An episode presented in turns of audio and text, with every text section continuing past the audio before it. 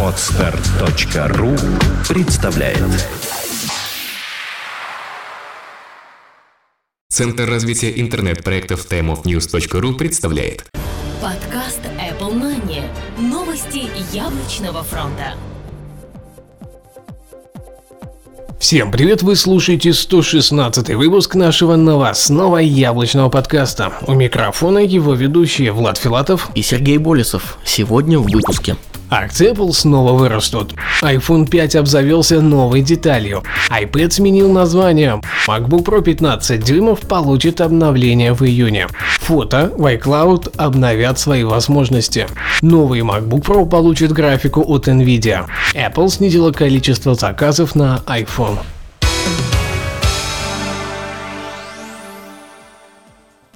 Акции Apple снова вырастут.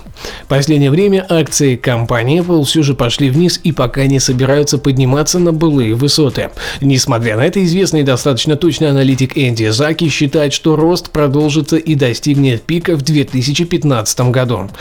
Он основывается на том, что поставки новых iPhone, скорее всего, увеличатся до 55 миллионов в первом квартале 2013 года, до 80 миллионов в первом квартале 2014 и достигнут рекордных 110 миллионов в конце 2015 года.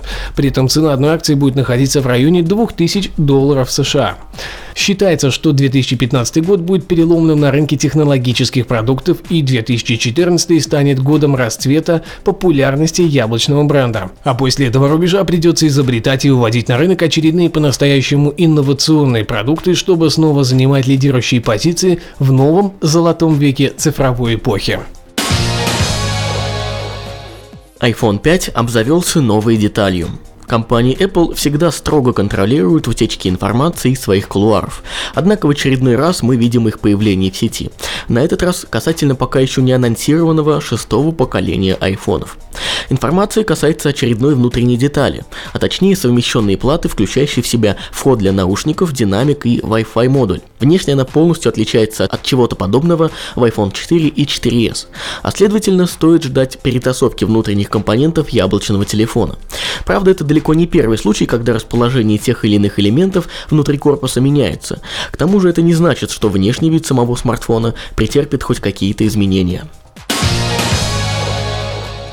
iPad сменил название. Последний по совместительству третье поколение планшетного компьютера iPad получило новое название по причине достаточно скандальных моментов, связанных с 4G сетями в нем. Теперь вместо пресловутых сетей 4G в названии пишется просто iPad Wi-Fi плюс Cellular. Подобное решение было принято по причине работоспособности этих самых 4G LTE сетей только на территории США и Канады, а следовательно использование именно их частот на железном уровне устройства устройства. На данное решение также повлиял скандал, разгоревшийся по поводу данной технологии в iPad на территории Австралии. Их 4G сети просто несовместимы с ним. Сейчас об этом гласит объявление на официальном сайте Apple в данном регионе. Данный продукт поддерживает очень высокие скорости, но, к сожалению, он несовместим с австралийскими сетями 4G и WiMAX. 15-дюймовый MacBook Pro получит обновление в июне. Известный западный ресурс 9to5Mac сообщает о полученных данных, касаемых новой редакции 15-дюймовой модели MacBook Pro в этом году. Как и ранее, она получена из первых рук, то есть от людей, которые очень близки к разработке новой линейки самых производительных ноутбуков от Apple. По их словам, редизайн все-таки случится, однако он не будет копировать нынешнее поколение MacBook Air, вместо этого корпус сохранит привычные нам формы и станет на порядок тоньше своих предшественников. Из остальных особенностей стоит выделить отсутствие оптического оптического привода. Кнопки включения переместятся на клавиатуру, а также появятся долгожданные порты USB 3.0. Не менее важной особенностью станет новый экран, который по четкости будет сопоставим с ретино-дисплеями в iPhone 4 и 4s и последним iPad. Для реализации действительно мощной составляющей будет использована NVIDIA GT 650M, драйвера от которой были найдены в последней ревизии OS X Mountain Lion. Digitimes в свою очередь отмечает, что появление нового поколения стоит ожидать не раньше июня этого года. И эксклюзивная информация от нас. Apple попросила изменить логотип э, в подкастах, которые размещены в iTunes. Ранее требовалось, чтобы разрешение было не менее 600 на 600 пикселей. Сейчас порог принят в 1400 на 1400 пикселей и именно в цветовом диапазоне RGB.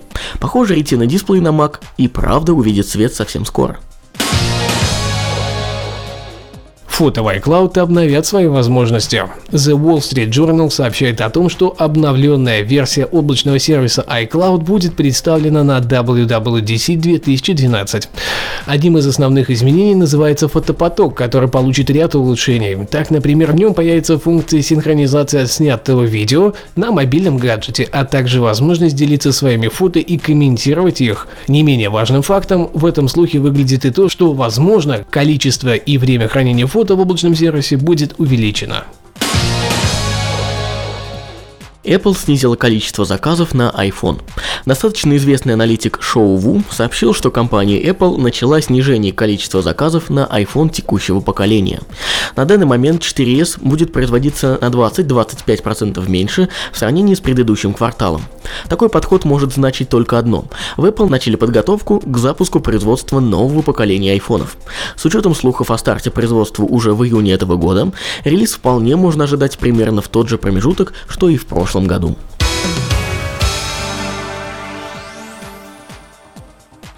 На эту неделю у нас все. Не забывайте подписываться в iTunes, оставлять свои комментарии. Ну а с вами были мы, Влад Филатов и Сергей Болесов. Пока-пока. До следующей недели. Пока. Подкаст выходит при поддержке независимой ассоциации русскоязычных подкастеров ruspod.ru Подкаст Apple Money. Новости яблочного фронта.